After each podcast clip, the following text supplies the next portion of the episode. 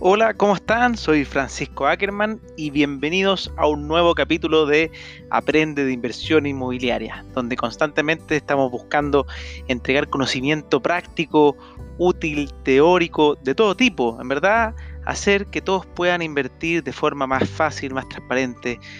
Y esto lo hago porque en verdad creo que la inversión inmobiliaria es una de las mejores inversiones que existe en la vida, puede cambiar la vida a las personas y lo que tengo yo, lo que he adquirido yo como conocimiento en los últimos seis años es bastante amplio. Yo pensaba que era, eh, después de un tiempo se me convirtió en algo como obvio, de, pero era porque yo vivo esto día a día pero no era obvio para mis cercanos. Entonces decidí que esto hay que entregarlo y hay que entregarlo de forma gratuita para que la gente aprenda mejor.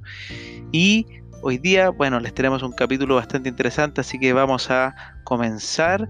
Recuerden, por favor, compartan estos episodios si pueden en sus redes sociales, ayuden al que el programa crezca, a que más personas puedan cambiar su vida, puedan aprender a invertir si es que es el, instrumento que, que, encuentran que les va a servir. Obviamente existen muchos otros y hoy día un capítulo especial que no habla sobre inversión inmobiliaria, sino que más bien habla de el concepto del ahorro, porque es tan importante también ser ordenado en eso. Así que compartan, recuerden, Francisco Ackerman aprende de inversión inmobiliaria, se llama el programa en las redes sociales de podcast y en mi LinkedIn o en mi Instagram me pueden buscar por Francisco Ackerman. Y en el capítulo de hoy día estamos frente a un entrevistado muy, muy, muy especial, que a mí es una empresa que de verdad admiro bastante y se llama Fintual. Y la persona es Omar, que nos va a hablar un poco sobre uno de los fundadores también, que está trabajando siempre ahí. Y Fintual, ¿de qué se trata? Para los que no conocen, voy a dejar que el mismo Omar se presente y nos explique quién es. Hola Francisco, oye, muchas gracias por la, por la introducción, estuvo súper buena. A grande rasgo, Fintual es una plataforma web y app que permite a la gente dejar su plata cuando quiere invertir, cuando quiere ahorrar. Y la idea es hacerlo fácil, hacerlo eh, con bajas comisiones y siguiendo el mercado. Es súper poco pretencioso en el sentido de, de, la filosofía de inversión, es simplemente seguir el mercado, pero lo hacemos con bajas comisiones y la gran gracia es que somos regulados por la CMF, que es la misma, mm, el mismo regulador que los bancos. Así que eso es básicamente. Perfecto, o sea, un lugar que sigue el mercado con bajas comisiones, con un alto componente tecnológico y que está bien regulado. Al final eso es lo que, lo que hace Fintual.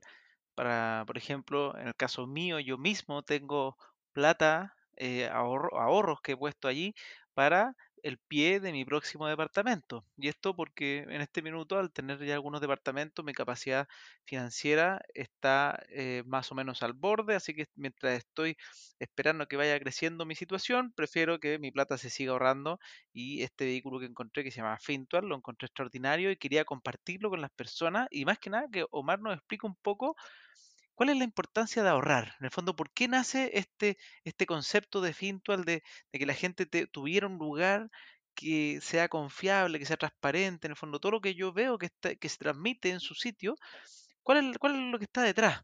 ¿Qué es lo que los movió a usted y por qué es tan importante que las personas conozcan el concepto de ahorrar? Y, de, y, este ahorro no sea un ahorro quizás bajo el colchón, como uno podría pensar, sino que en un lugar donde su plata esté generando cierta rentabilidad.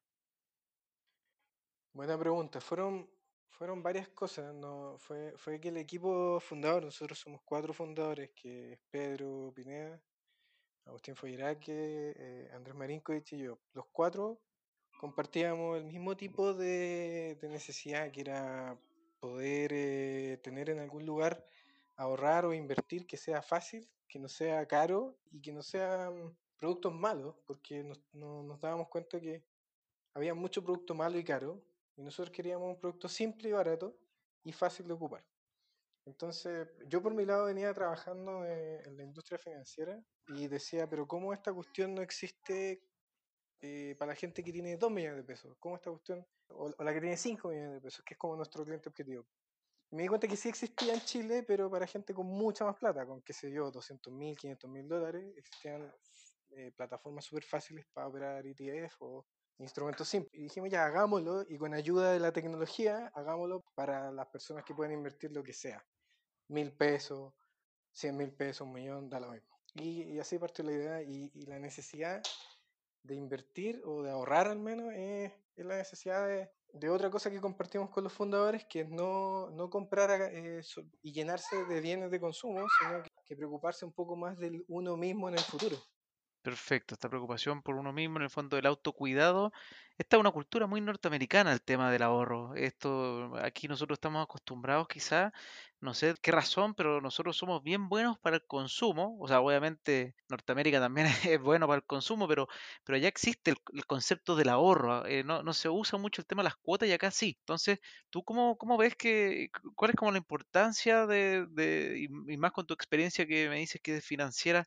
De que las personas ahorren? ¿En qué puede cambiarle esto el panorama? O sea, son varias cosas que cambian cuando hemos visto casos en que la gente se ordena más con los gastos, piensa un poco más en su objetivo y lo, y lo, y lo lleva al, al, plano de la realidad, o sea, lo lleva al plano de que, ok, puedo hacerlo, puedo realmente irme de vacaciones a tal lugar en dos años o puedo realmente juntar para el pie de una casa. Y también con un poco menos de gente la preocupación por la jubilación, porque bueno, no, la AFP no, no, alcanza, no es suficiente, simplemente no da. Y, y si alguien se preocupa un poco por la jubilación, debería estar ahorrando también por otro lado. Entonces, son esas tres cosas como orden, capacidad de, ejecutar un plan que uno tenía y que uno lo puede hacer eh, ahorrando y, mm, y, preocupación por la jubilación, que es lo que te decía que tiene que ver con la preocupación de uno mismo del futuro. Y además de todo eso, y lo más importante, es un fondo de emergencia. O sea, ya vimos que las cosas tan locas como, como una pandemia pueden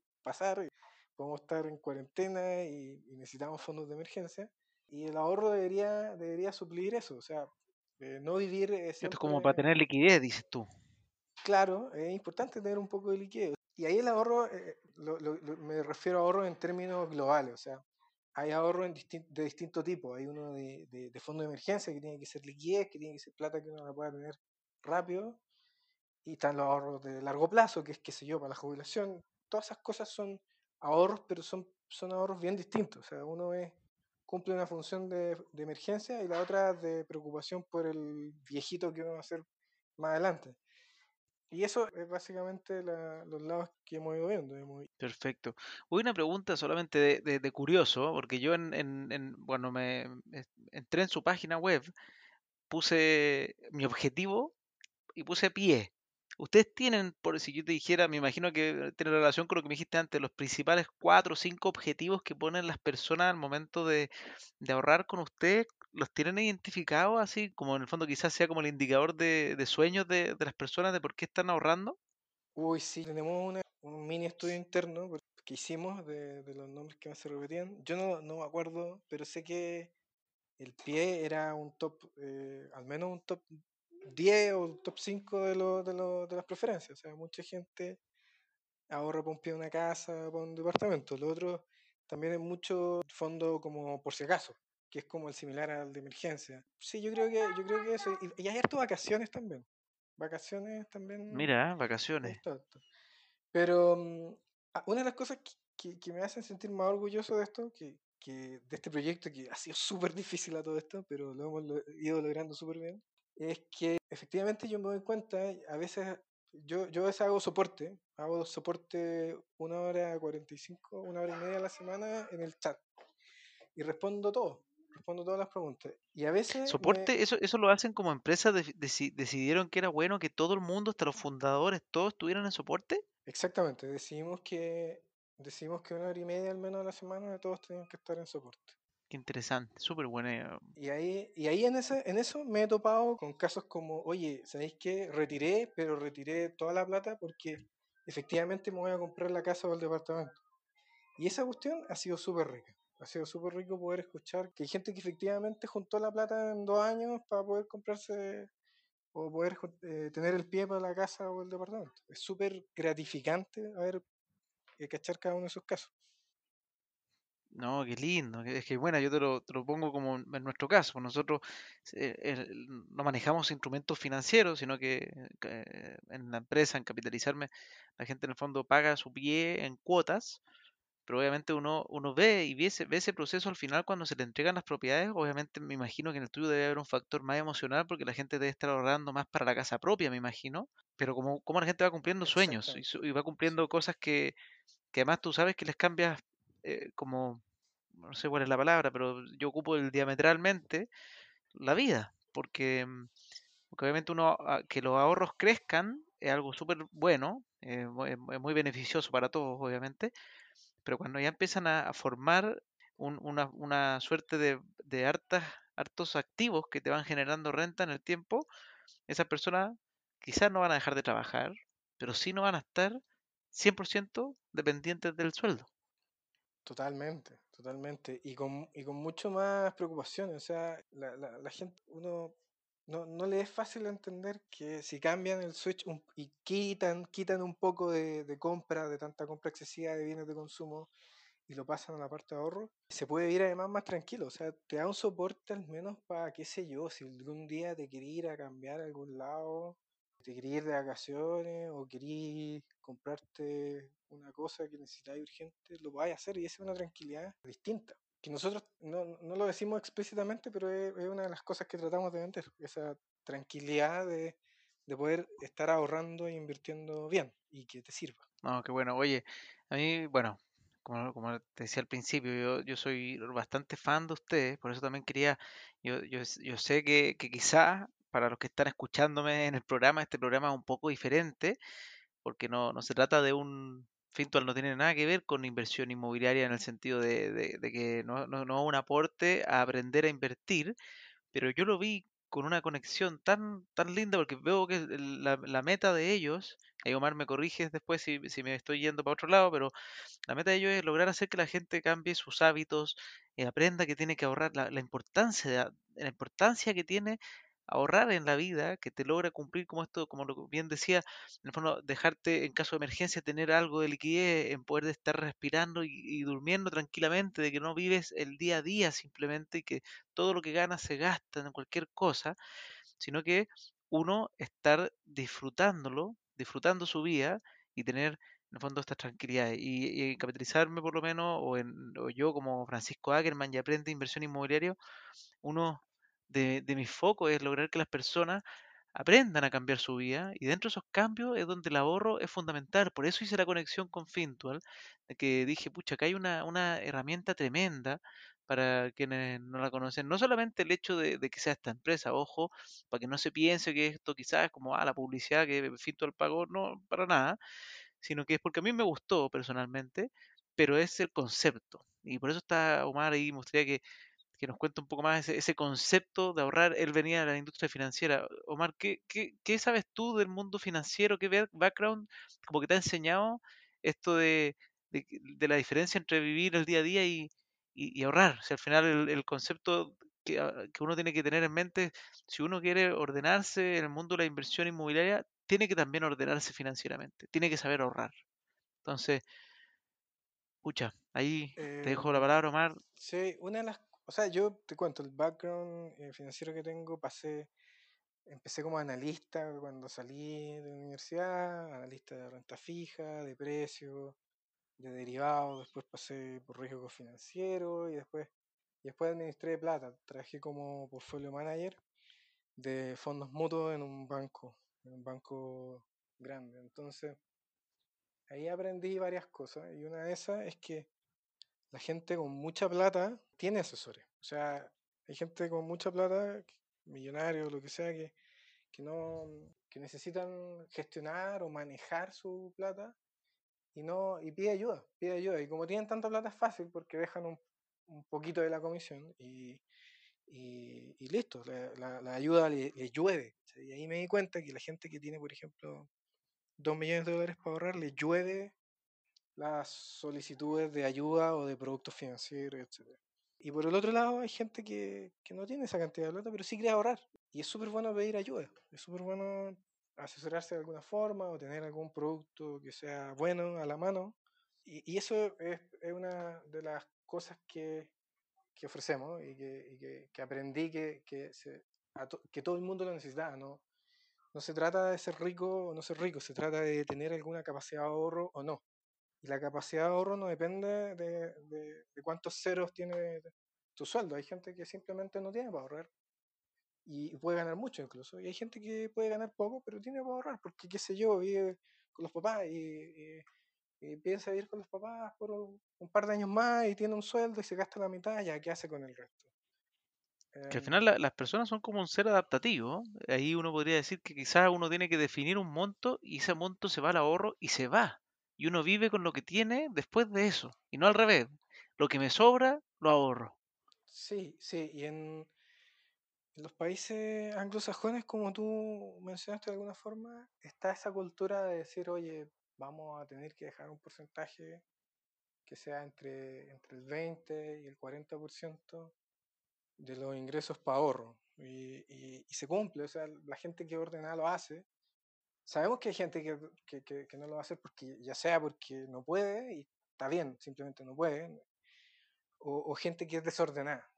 Y la idea es ayudar a la gente que es desordenada a ordenarse un poco.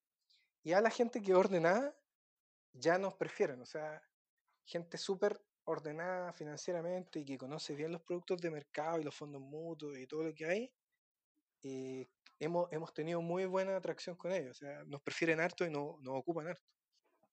Súper interesante. Oye, ¿y, dónde puede ahorrar la, gente? Más que solamente eh, en Fintual, que obviamente ustedes crearon una solución. Una persona normal que quiere aprender a ahorrar.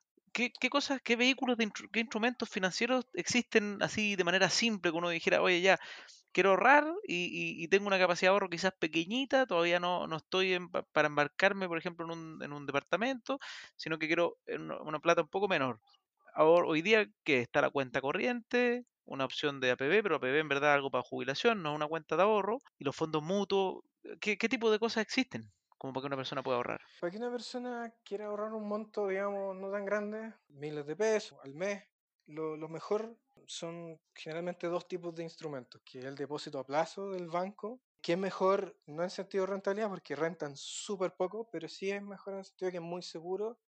Y para la gente que está recién empezando, probablemente, si lo primero que vaya a hacer es, ahorrar y, no, y, no, em- y empezar a aprender, probablemente vaya a querer empezar por algo muy seguro, especialmente si tenéis, si tenéis, si estáis empezando y tenéis poca plata.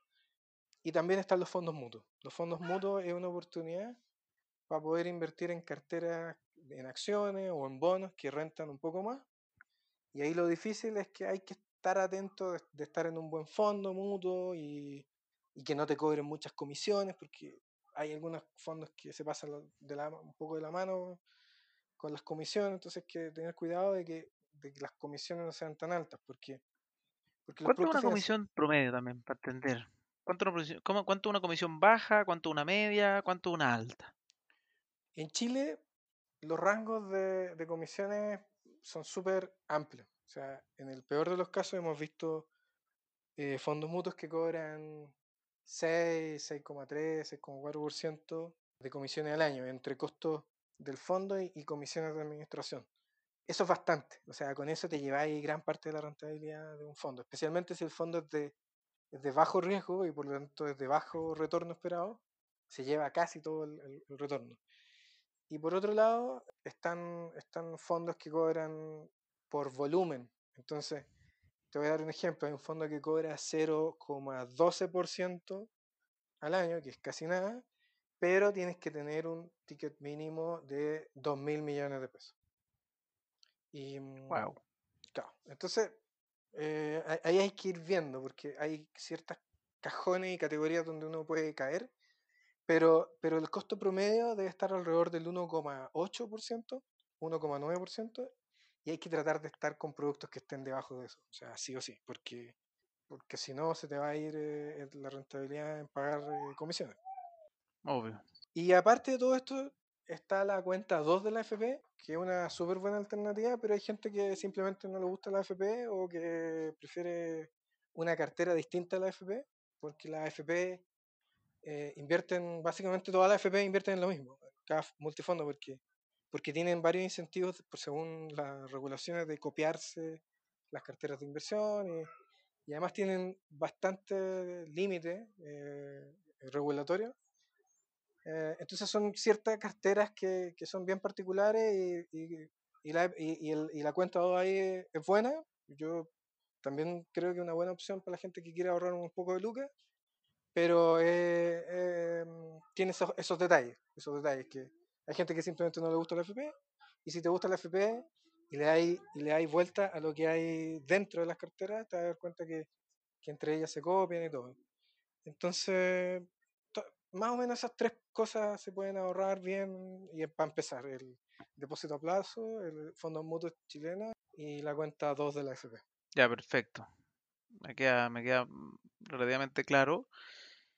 Súper interesante, en verdad. Hay hartos lugares, o sea, no, o sea, no es tanto, en verdad. Son, son relativamente básicos. Lo importante también es las comisiones, es que fijarse en esas, como dices tú. Obviamente hay comisiones muy bajas, pero normalmente están destinadas bueno, me imagino que la comisión normalmente en el mundo financiero bancario está definido en base al riesgo del aportante, algo así debe ser, o el monto que le entrega, porque, porque debe ser que te baja el costo por, porque para ellos cada tipo de fondo activarlo tiene un precio, entonces entre más plata ponen es como más, más bajo el costo sobre ese monto, una cosa así. Exactamente, exactamente. El, entre más grande el monto que una inversionista coloca en un fondo mutuo, generalmente el banco o la institución te da una, una, opción de pagar menos. Claro, de pagar menos en comisiones. Eso se llaman series, las series de cada fondo. Entonces, un mismo, un mismo fondo mutuo, por ejemplo, el fondo mutuo Banco X eh, de acciones chilenas, puede tener cuatro series distintas con cobros distintos. Para el tipo que ahorra menos de 50 millones de pesos, para el tipo que ahorra entre 50 y 200, para el tipo que ahorra mucho, etc. Mm, y en ese contexto se define cliente retail o minorista el que tiene menos de 50 millones de pesos. Y a ese generalmente el que le corresponde la mayor comisión. Perfecto. Oye, Omar, muchas gracias. ¿eh? Se me pasaron unos 20 minutos muy rápido. Pensé que, pensé que, íbamos a hablar menos, menos cosas por no ser un tema relativo a, la inversión, pero, pero fueron hartas preguntas, hartas cosas interesantes. No sé si tú tienes algún concepto como de los tips para... Esto es una pregunta por si acaso, si no, no, pero como los tips para alguien que tiene que empezar en el mundo del ahorro, ¿cuáles son los tips de, para una persona que quiere aprender a ahorrar? Eh, es bien simple, es anotar un poco en, un papel o en una, planilla Excel qué es lo que sus gastos, ver cuál gasto quieren cortar si es que pueden y si es que pueden lo ahorran y poner un peso en una cuenta de ahorro en la que sea, porque si pones un peso en la cuenta de ahorro, eh, pasaste la barrera más difícil que abrir la cuenta. Y con eso ya, ya es el, son los dos grandes pasos. Y el resto hay que ser disciplinado y empezar a poner cuando podáis. Eh, eh, eso de ser disciplinado significa también, por ejemplo, que uno debiese ahorrar mensualmente, ¿o no? Tener días fijos. Ojalá, sí. La disciplina es ojalá ahorros recurrentes, de dos veces al mes, una vez al mes, al menos una vez al año, si es que, por ejemplo, tu trabajo tiene bonos anuales. Te entiendo, perfecto. Sí, porque obviamente depende cómo te reciben los ingresos también. Claro, en general hay mucha gente que llega y ahorra los bonos anuales y eso, y eso es súper bueno porque hay un concepto de ahorrar lo que, lo que, lo, que te exceda, ¿cachai? O sea, si te llega una plata extra, eh, generalmente ahorrarla es una buena decisión. Entiendo. Oye, ya puedo, Omar. Muchas, muchas gracias en verdad por todo. Estaba ahí escribiendo unos tips también, anotando. Ya pues Francisco, ahí, ahí no sé si se escuchó tanto mi hija que anda dando vueltas por todos lados. Sí, eran unos ruidos, pero estamos en, en situación de pandemia, así que para todos hay que entender que, que estas cosas ocurren. Eh, eran unos gritos alegres, me, parece que está jugando feliz. Sí, está jugando y me trae a veces los juguetes, así que... sí. Eso ya, oye, muchas gracias por, por, eh, eh, por esta suerte de entrevista. Estuvo bien buena y entretenida y bien concisa. No, no te preocupes. Sí, la idea es hacer capítulos cortitos. Así que muchas gracias a ti. Ya, un abrazo. Que estés bien.